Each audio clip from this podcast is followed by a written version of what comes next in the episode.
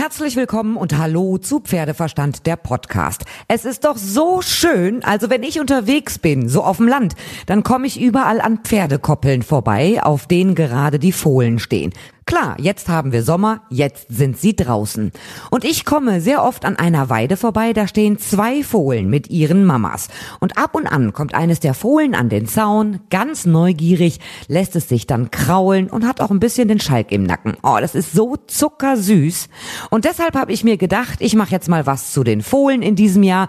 Die ersten dürften ja schon im Februar geboren sein.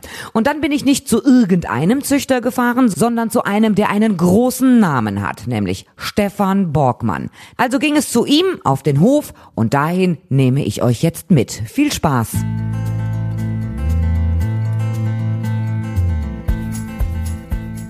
Heute bin ich im wunderschönen Münsterland und zwar zwischen Warendorf und Münster in Ostbevern auf dem Hof von Stefan Borgmann. Wir sitzen hier tatsächlich mitten auf dem Hof auf einer wunderschönen Holzbank und äh, drum herum ganz viele Pferdeställe. Die meisten Pferde sind aber gerade gar nicht da, sind draußen auf der Koppel. Aber neben mir ist Stefan Borgmann. Erstmal sage ich dir vielen herzlichen Dank, dass du äh, Zeit für mich hast und dass ich dich sozusagen überfallen durfte. Hallo zusammen, kein Problem, sehr gerne. Du weißt natürlich auch, warum ich hier bin. Es geht um deine Fohlen. Ja, ein paar haben wir davon. Ein paar ist gut. Äh, du hast, als wir vorgestern telefoniert haben, gesagt, 22 habe ich, glaube ich. Eins kommt noch. Dann wären das 23 Fohlen. Das ist, finde ich, echt eine Menge. Ja, ähm, dazu sage ich immer, wenn wir keine Pferde haben, können wir keine Pferde verkaufen. Und äh, da wir alle selber züchten, wir haben circa 30 Stuten, die wir decken lassen. Die werden nicht alle tragend, sind ein paar alte Stuten dabei. Ein bisschen machen wir mit Embryotransfer. Dann bleiben immer ein paar, die, die äh, nicht tragend sind. Und dann kommen wir immer so auf zwischen 23 und 25 Fohlen jedes Jahr. Wir sitzen ja hier gerade auf deinem Hof. Es gibt einige ältere Gebäude, hinter uns aber direkt ein neuer Stalltrakt, relativ neu gebaut. Von welchem Jahr ist der? Den äh, neuen Stall haben wir 2017 gebaut, vor der letzten Auktion. 2018 war die letzte Auktion, davor haben wir den gebaut. Ja, man, Rom ist auch nicht in einem Jahr gebaut. Man macht immer was, äh, man entwickelt sich ja immer weiter. Es, äh, jeder Betrieb äh, muss wachsen, äh, geht in eine Richtung, versucht zu optimieren, was besser machen. Also der Name Borgmann als Zuchtstätte ist ja schon überregional bekannt äh, in der Szene, also wirklich ein großer Name. Wie seid ihr denn überhaupt zur Zucht gekommen? Das hast du dir ja nicht ausgedacht, äh, sondern urspr ganz ursprünglich hattet ihr, glaube ich, Schweine hier auf dem Hof, ne? Ja, das ist richtig. Meine Eltern sind 1966 hier auf den Betrieb in Ostbevern gekommen. Äh, zu Anfang hatten wir 75 Sauen im geschlossenen System. Mein Vater hat aber früher immer schon mit Pferden gearbeitet und äh, dadurch kam die Beziehung zum Pferd und hatten dann äh, zu Anfang mal eine Zuchtstute, zwei Zuchtstuten. Als ich klein war, sind wir mit äh, zwei Zuchtstuten angefangen. Dann ging das immer weiter, hatten wir mal fünf, dann hatten wir mal sieben und äh, dann sind irgendwann mal ist irgendwann mal äh, ein neuer Maschstall zugekommen, dann ist im alten Maschstall sind Puten reingekommen, hatten wir auch zwischendurch und die Pferde sind immer weiter gewachsen. Dann haben wir im ersten Euro-Jahr haben wir die Reithalle gebaut oder im letzten D-Mark-Jahr, letzten D-Mark-Jahr, erste Euro-Jahr, weiß nicht mehr, noch haben wir die Reithalle gebaut. So, und der, der Zweig mit den Pferden ist immer größer geworden, immer intensiver geworden. Dann sind die Puten irgendwann wieder rausgeflogen, dann sind die Sauen irgendwann wieder rausgeflogen und letztendlich auch dann vor ein paar Jahren die Mastschweine, die restlichen, die wir noch hatten. Und äh, dann haben wir 2012 oder 2011 noch eine Biogasanlage dazu gebaut. Dass wir ein zweites Standbein haben. Nicht nur die Pferde, sondern dass man auch ein zweites Standbein hat. Also es sind ja schon tierische Jahrzehnte gewesen. Also es fing eigentlich wirklich mit Spaß an der Freude an mit den Pferden. Ja klar, das ist äh, ein Hobby von mir gewesen. Ich habe früher geritten als Kind. Äh, ich habe auch Springen geritten und damit ging das los. Und dann äh, meine Brüder hatten auch Interesse am Pferd und dann ist das immer so weitergegangen. Du hast gesagt, du bist früher geritten, du sitzt ja heute noch auf dem Pferd. ja, ja, wenn ich schaffe, ja, ist nicht viel. Zum Beispiel habe ich jetzt die letzten vier, sechs Wochen wieder fast gar nicht auf dem Pferd gesessen. Ähm, es ist jetzt auch Erntezeit, ne? Du hast also natürlich auch viel auf dem Feld zu tun. Ja, ja, es ist immer was. Dann ist der erste Schnitt krass, dann ist, äh, dann haben wir noch einen Weidezaun gebaut, dann ist, dann ist dies, dann ist das. Also irgendwas ist immer. Äh, aber trotzdem versuche ich eigentlich aufs Pferd zu kommen, um auch dann, wenn, wenn wir, wir verkaufen ja unsere selber gezüchteten Pferde, um dann nachher auch den Kunden so einen Eindruck zu sagen, was, was ich, was ich denke vom Pferd, was ich fühle vom Pferd, dass ich auch jedem Kunden versuchen kann, ja, das perfekte Pferd für ihn äh, herauszufinden. Also als ich mit dem Auto vorhin hier angefahren kam, kam ich an den Weiden da hinten vorbei, schön Holz eingezäunt, alles picobello, super gerade. Ähm, da legst du auch Wert drauf, dass das da echt ordentlich aussieht.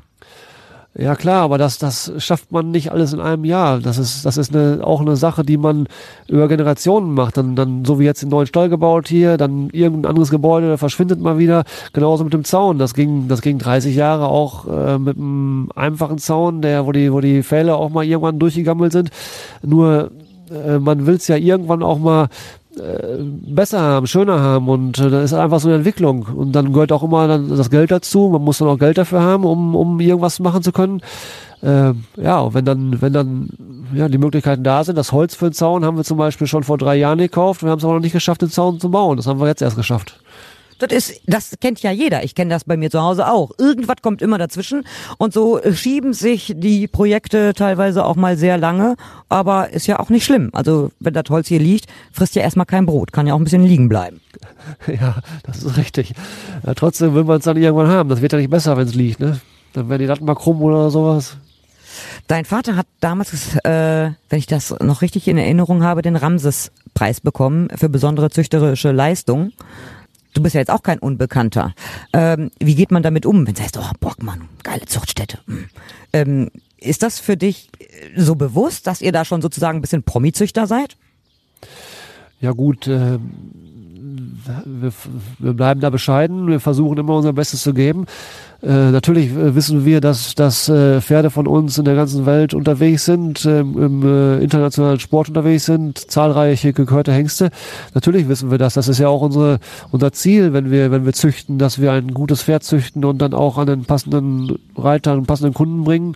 Äh, das macht, das macht's ja auch nachher aus. Das macht ja auch Spaß, wenn man dann die, die Pferde wieder sieht. Man hat ja, steckt ja auch Herzblut da rein. Das ist, äh, und da gehen wir so ein bisschen unseren eigenen Weg. Da, da lassen wir uns auch nicht so viele von anderen reinreden und so. Da fahren wir ganz gut mit. Es ist eine schwierige Frage, ich weiß, aber du hast gerade gesagt, eure Pferde sind ja international unterwegs. Wenn ich dich jetzt frage, welches war das beste Pferd? Eins, den besten. Ja, schüttelst du schon direkt den Kopf. Äh, sind so viele, oder? Ja, da kann man gar nicht einen raussuchen. Ähm, jeder hat irgendwo seine Vorteile, äh, liegt auch nachher dran, zu welchem Reiter die kommen, äh, wie die gefördert werden. Man, man selber hat ja auch, wenn man die Pferde oder die Fohlen kommen auf die Welt, dann äh, zieht man die groß, dann äh, fängt man an mit denen äh, zu arbeiten, longiert die, reitet die an und jedes Jahr hat man dann auch immer wieder ein, zwei, die, die einem dann besonders ans Herz wachsen und äh, dann tut es einem auch oder geht einem auch schwer, wenn man die verkauft hat, aber davon leben wir ja.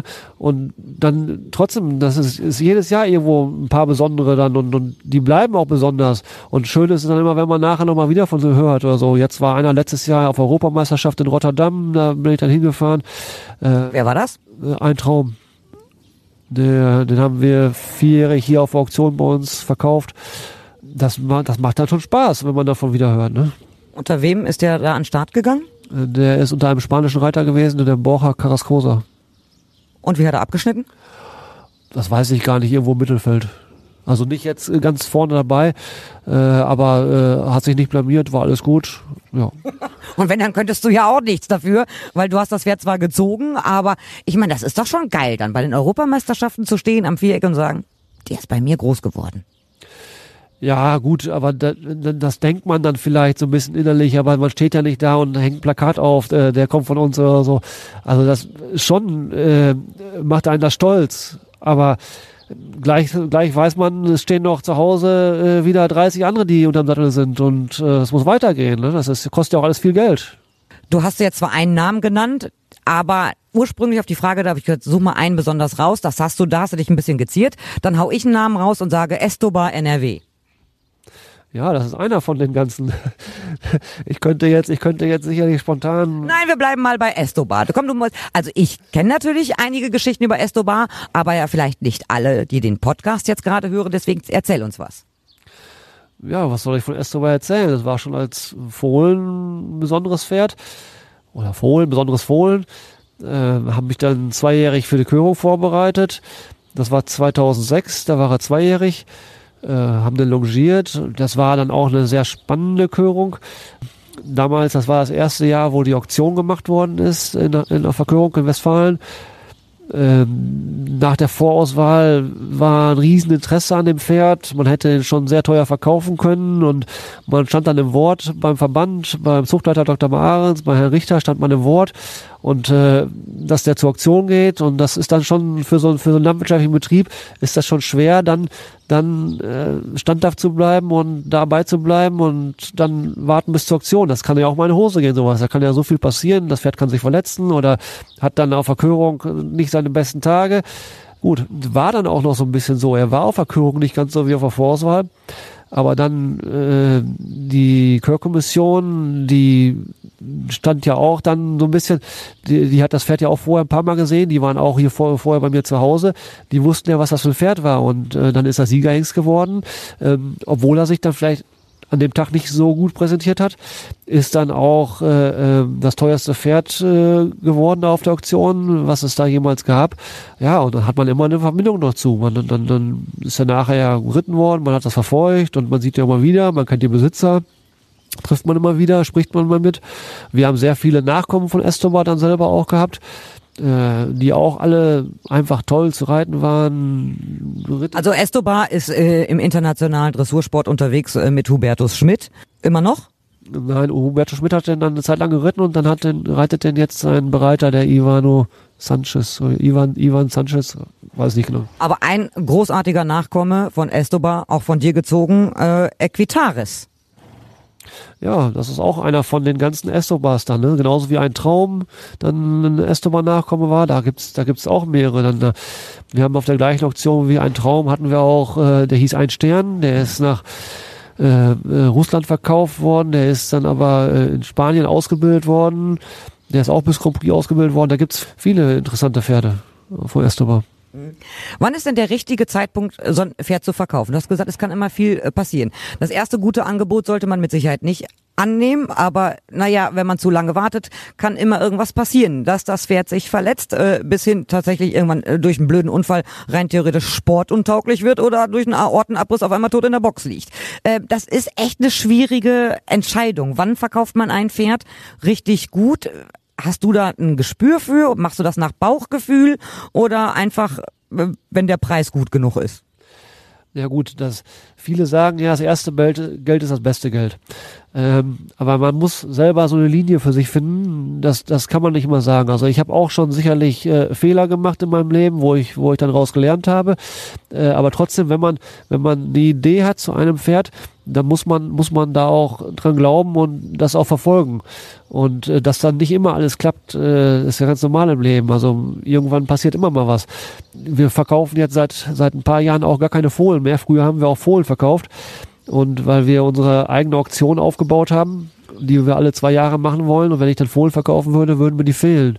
Und ähm, äh, der optimale Zeitpunkt, ja, den gibt es nicht. Also man, man, wenn wir jetzt die Auktion machen, dann haben wir, haben wir das Ziel, die Pferde in der Auktion zu haben. Sicherlich verkaufen wir in dem ersten Jahr nach einer Auktion das eine oder andere Pferd, wenn es passt. Aber trotzdem versuchen wir dann die besten Pferde, die auch dann, wo auch schon mal Kunden nachfragen und wir sagen dann, nee, könnt ihr jetzt nicht kaufen, geht zur Auktion, dann muss man auch das, den Weg gehen und dann auch bis zur Auktion warten, auch wenn dann was passiert. Das, das ist halt das Risiko dann. Ne? Aber wenn man sich was aufbaut und geht den Weg, dann zahlt sich das nachher auch mal jemand aus. Man muss ja auch erstmal so ein Fohlen überhaupt groß kriegen. Ne? Also die sind, werden hier geboren, dann sind's Fohlen und dann gehen die, glaube ich, zur Nordsee von euch erstmal, ne? Ja, also als Jährling im April, Ende April gehen die alle, alle Jährlinge und die zweijährigen Stuten gehen alle oben an der See auf die Weide bis Ende Oktober. Das machen wir schon seit über 30 Jahren. Und äh, das ist eine schöne Sache, ja.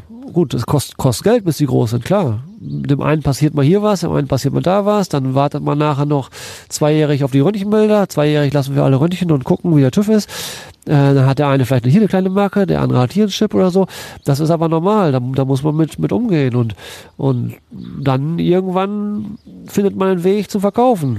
So, so, so unser, unser Weg jetzt. Ne? Andere verkaufen einfach generell als Fohlen ist für die auch ein Weg. Also wir, wir haben die Pferde ja auch äh, als, als, äh, als Betriebszweig, um damit Geld zu verdienen. Das ist ja bei uns kein Hobby mehr. Äh, und deswegen müssen wir da auch Geld mit verdienen. Und so versuchen wir dann jetzt auf den Auktionen irgendwie bei uns drei, dass die Pferde nachher so drei bis sechsjährig sp spätestens sind, also eigentlich, eigentlich irgendwie vier, fünfjährig ist optimal. Dreijährig äh, haben wir auch welche dabei, versuchen aber mehr auf vier, fünfjährig dann das Augenmerk zu legen. Das heißt, für die, für die äh, Käufer ist, ist das interessant, wenn die schon mal auf Turnier waren, wenn die schon mal ein bisschen weiter geritten sind, dann, dann äh, ist das für die Käufer einfacher, für viele. Mhm. Wer reitet die denn dann ein? Also es geht ja, das dauert ja auch alles so ein bisschen, ne? bis man die Pferde mal an den Sattel gewöhnt hat. Die müssen longiert werden, die werden eingeritten, die werden ja ausgebildet. Jeder von uns weiß, wie so ein Ausbildungsweg beim Pferd aussieht. Äh, das machst du ja nicht alleine. Nein, äh, der Betrieb, der wächst ja immer und ist gewachsen. Wir haben mittlerweile äh, zahlreiche Mitarbeiter auf dem, auf dem landwirtschaftlichen Betrieb, für die Biogasanlage, für die Pferde, für, fürs Reiten. Ähm, da kommt einiges zusammen. Das, ja klar, nimmt das alles Zeit in Anspruch. Wir fangen ja irgendwann Ende zweijährig, fangen wir damit an, dann kommen die aus dem Laufstall, äh, fangen wir an mit, mit, mit am Halfter longieren, dann mit Trense drunter, dann äh, Gurt drauf, dann Ausbinden am Gurt, dann kommt Sattel drauf, aber dann sind wir schon mal acht, zehn Wochen weiter. So, und dann kennen die Pferde auch, wenn die ausgebunden mit Sattel an der Longe gehen, dann kennen die auch auf äh, kennen die das auch auf der Stimme aus angaloppieren. Und dann, dann geht das ganz einfach. Dann sind wir ruckzuck dann äh, zweimal auf der Stallgasse reiten und dann reiten wir in der Longe und dann fast nach einer Woche reiten wir eigentlich immer frei, jeder an Trab und Galopp, weil die Pferde es einfach kennen. So auch auf der Stimme auch. Dann, da bin ich dann selber bei, dann die Pferde habe ich selber im Kopf und das, das funktioniert sehr gut. Und dann, wenn wir, wenn wir die mal vier Wochen geritten haben oder so, wird auch fast kein Dreijähriger mehr vorher ablongiert, weil das, das, das brauchen wir dann nicht. Ne? Dann steigen wir auf der Stallgasse auf äh, und reiten los. Das, auch wenn wir dann mit dem Dreijährigen aufs Turnier fahren, da wird keiner ablongiert. Das ist, das ist, ach, ich kann mich nicht erinnern, dass wir auf dem Turnier mal einen longiert haben. Also das ist ganz selten. Ich habe mir sagen lassen, dass du die Ahnentafeln der Pferde alle so megamäßig gut auswendig kannst. Ist das sozusagen Berufskrankheit? Kannst du überhaupt noch auf ein normales Turnier gehen, ohne dir direkt die Zuchtlinien von den Pferden anzugucken und zu wissen, ah, der kommt aus der und der Linie? Ähm, ist das dann irgendwann so ein Spleen, den dann man automatisch drin hat? Nein, das ist bei mir jetzt nicht so. Also wenn äh, von anderen Leuten die die die Pferde, da weiß ich die Abstammung nicht. Von meinen eigenen kann ich die sicherlich in sechs, sieben, acht oder teilweise bis zehn Generationen so sagen. Zehn Generationen. Ja, ja, ja. Hast du sonst kein Hobby, also außer das auswendig zu lernen? Ja, aber die sind ja auch schon an den zehn Generationen hier geboren. Die kennt man ja schon alle dann die zehn Generationen vorher. Das, man kennt ja die Groß Großmütter von den Müttern und so. Das ist selbst die Hengste, die ich jetzt bei mir im Deckeinsatz habe für mich selber. Da haben wir die Mütter ja schon in drei, vier Generationen von diesen Hengsten. Und ich glaube sogar die Hengste selber schon in drei Generationen. Die Mütter ja schon zehn Generationen, die Hengste selber schon in drei Generationen. Ja, und die Mütter hast du alle hier gehabt und die hast du auch alle schon geknutscht und geknuddelt. Ja, klar. Alle selber auf die Welt geholt. Meine Mutter ist ja auch sehr aktiv immer noch, die ist ja noch bei, die will zwar nicht mehr, aber muss immer noch, weil die meisten Fohlen kommen ja nachts. Was ist für dich das Schönste am Pferdezüchten? Boah. weiß auch, keine Ahnung, weiß ich nicht. Ist es wirklich die Geburt, wenn das Fohlen gesund auf der Welt ist oder eher so die ersten Tage danach, wenn so ein Fohlen die Welt entdeckt? Ich könnte ja stundenlang zugucken an der Koppel, wenn die so wirklich die Welt entdecken. Das ist, das, da geht mir das Herz auf, aber natürlich hast du nicht Zeit dazu, stundenlang an der Koppel zu stehen. Nein, da gibt's immer wieder Momente. Das ist, das ist äh, äh, beim Fohlen, wenn es geboren wird, dann ist es, wenn, wenn man es dann am nächsten Tag äh, erstmal auf den Hof holt, dann, dann, wenn es auf eine Weide geht, dann, dann, äh, wenn die, wenn man die Jährlinge oben zur See bringt und macht die, macht die Klappe los und die rennen dann auf eine Weide und haben da Spaß. Da gibt so viele Momente und das geht ja auch immer weiter. Dann meine Kinder, die reiten ja auch. Und wenn die dann reiten oder, oder wenn, fangen wir erstmal anders an, wenn wir dann mit den Dreijährigen aufs Turnier fahren, äh, die präsentieren sich dann toll, benehmen sich dann toll, äh, das macht Spaß, äh, das, das gibt immer, immer wieder Kraft, um auch diese, ich sag mal, sieben Tage Woche, die man hat, äh, dann mit Turnier am Wochenende und der ganzen Arbeit zu Hause, das alles zu bewältigen. Und äh, äh, ich habe jetzt schon gedacht, durch Corona die ganze Zeit, das erste halbe Jahr ohne Turnier. Ich weiß gar nicht, wie wir das noch mit Turnier gemacht hätten, aber wäre auch irgendwie gegangen. Aber äh, war auch mal ganz schön jetzt ohne Turnier. Und trotzdem war nicht langweilig. Wir haben trotzdem dann sieben Tage die Woche zu tun gehabt. Ja klar, auf so einem Betrieb ist ja auch immer was zu tun. Ich habe vorhin gesehen, schräg gegenüber von, wo wir hier gerade hier sitzen, schräg gegenüber da in dem Stall, hat vorhin ein Fohlen rausgeguckt. Ich finde das äh, so süß. Siehst du das alles noch so, die, den kleinen Quatsch, was die Fohlen auch alle immer so zwischendurch machen? Ja klar, das Fohlen, was gerade rausgeguckt hat, das äh, äh, abends Kraftfutter futtern mache ich äh, eigentlich immer selber, gehe dann rum und zum Beispiel dieses Fohlen wartet dann auch immer drauf, dass ich es einmal streiche.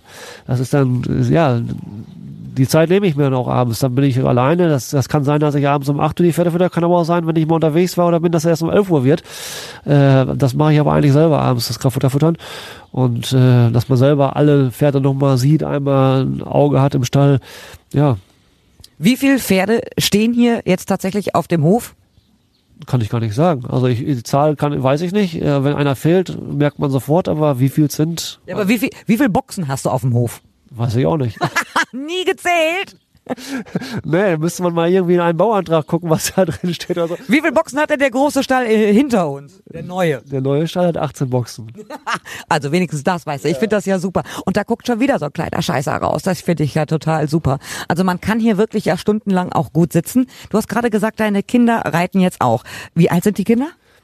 Ähm, ich, meistens muss ich ein bisschen rechnen. Äh, Vivian, die ist 16, Maurice, der ist 13, glaube ich, ja, ja, 13.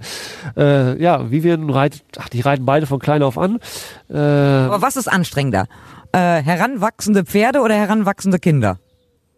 das ist unterschiedlich. Also die Pferde, Pferde ist, Pferde ist einfacher. Pferde ist einfach. Das, da stimme ich dir, glaube ich, auch wirklich zu.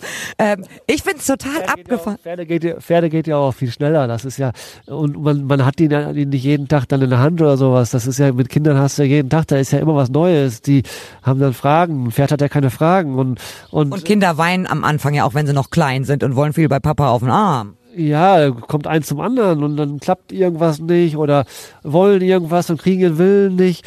Äh, Gut, beim, beim Fohlen oder beim Jährling, wenn die im Laufstall sind oder auf der Wiese sind, wenn die was wollen, das kriegt man ja gar nicht mit. Und klar, aber macht- Küm- Kümmert sich auch die Mutterstute darum. ja, wenn sie abgesetzt sind, nicht mehr. Aber das macht trotzdem Spaß mit den Kindern, ne? Auch wenn das dann viel, viel Zeit und Kraft kostet. Aber dann, wenn man sieht, dass die Kinder dann auf dem Turnier Erfolg haben und reiten und Spaß haben und äh, das macht schon Spaß dann auch, ne? Ist man auch schon, ist man auch sehr stolz dann drauf. Was ich ja total abgefahren finde, ist, dass du wirklich ein renommierter Züchter bist und den ganzen Tag von morgens bis abends mit Pferden zu tun hast, obwohl du eigentlich eine Allergie hast. Ja, ich, äh, ich habe eine bronchischen Überempfindlichkeit, also so, so eine Art Asthma. Überall, wo es staubt, äh, habe ich meine Maske auf. Früher, als wir Schweine hatten, habe ich so, einen, so einen, von der Berufswissenschaft so einen richtigen Helm mit Filter und Gebläse gehabt. Den brauche ich, seitdem wir Schweine haben, nicht mehr. Jetzt komme ich mit so einer ganz normalen P2-Atemmaske aus. Deswegen diese Corona-Zeit hier, das ist für mich eigentlich, ich habe immer eine Maske auf, das, das, das stört mich jetzt nicht. Für mich ist es jetzt ungewöhnlich, weil die anderen gucken mich alle an, als ob ich jetzt Corona, als ich, jetzt Corona hätte. Vor- Aber jetzt tragen ja alle Masken. ja, aber vorher hatte ich, wenn ich die alleine irgendwo aufhatte oder so, da guckte keiner blöd, weil dann, dann äh, dachten die ja gut, der hat irgendwie mit Staub oder irgendwas Problem oder so. Ne? Jetzt, jetzt gucken sie alle. das ist komisch. Aber das ist ganz egal. Ich hatte gedacht, die haben früher geguckt, wenn du eine Maske auf hast, weil eben niemand von uns Masken getragen hat. Nee, da haben die Leute ja immer gedacht, irgendwas, irgendwas hat er. Jetzt, jetzt gucken sie eine mal an, wenn ich die Maske aufhabe, weil ich trage sie ja auch. Viele andere haben die ja nur um oder bei oder was, tragen sie gar nicht. Ich trage sie auch.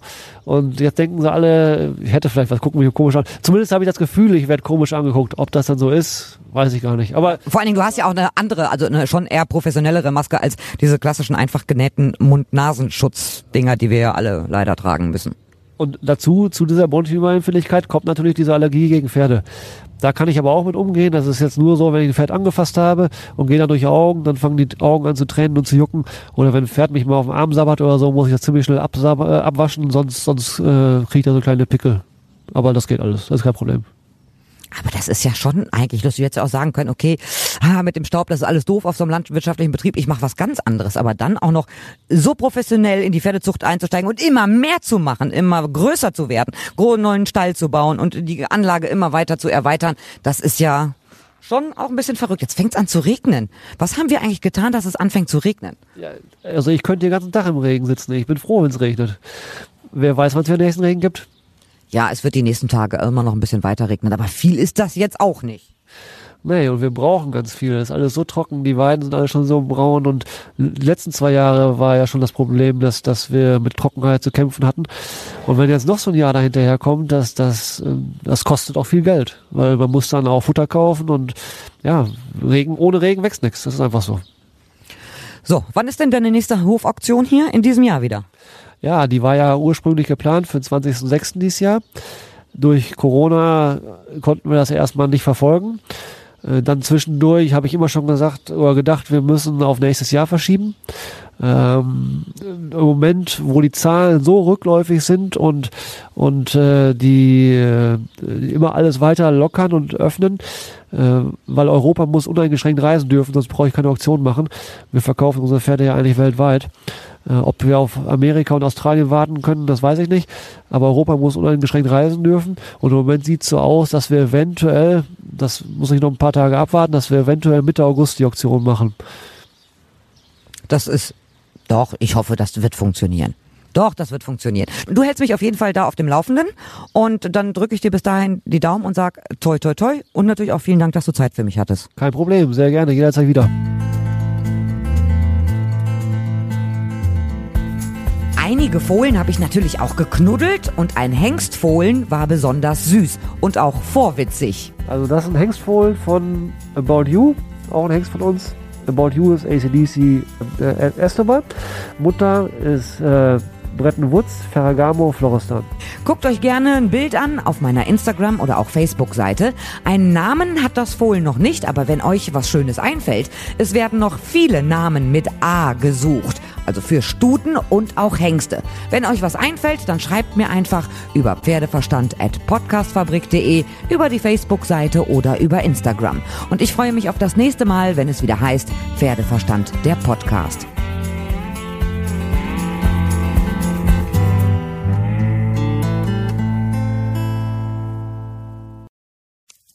Wenn es Nacht wird, kommen zwei tiefe Stimmen in deinen Podcast-Player, um dich mit ihren Geschichten ins Bett zu bringen.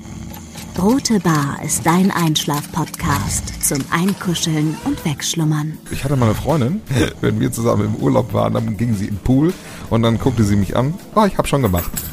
Ah. Dann ins Meer. Ah, ich hab schon gemacht. Und die macht immer direkt überall ins Wasser rein. Was war sie für eine Rasse? Ein Collie oder? Eine Blondine. Hör ihn zweimal, dreimal, zehnmal und schlaf immer wieder dabei ein. Tim und Matze brummen dich zur Late Night in den Schlaf. Was hältst du so von dickeren Bettdecken? Ich bin sowieso ein kleines Heizkraftwerk im Bett. Ist wirklich so. Ich entwickle wahnsinnige Hitze nachts. Ich schwitze Ja. auch oftmals sehr viel. Na, wenn jemand an mir klebt, das Äh, kann wenn man nicht so zu leiden. zweit, kannst du nicht haben. Ja, zu zweit schon, aber bitte, bitte ein bisschen Abstand halten. Also so einschlafen ist okay, aber dann bitte irgendwann lösen und in seinen Bereich rüberrollen. Ich schlafe besser, wenn ich zu zweit schlafe. Ich glaube, es ist Gewohnheit. Das kann sein. Ich glaube, wenn man sich ein halbes Jahr hinter seinen Chef legen würde, dann würde man den von heute auf morgen vermissen. Das ist so ein bisschen wie das Stockholm-Syndrom. Kennst du das? Wenn der Entführer von einem lässt, dann vermisst man den. Schöne Träume mit Rote Bar Podcast, dem entspanntesten Podcast in Deutschland.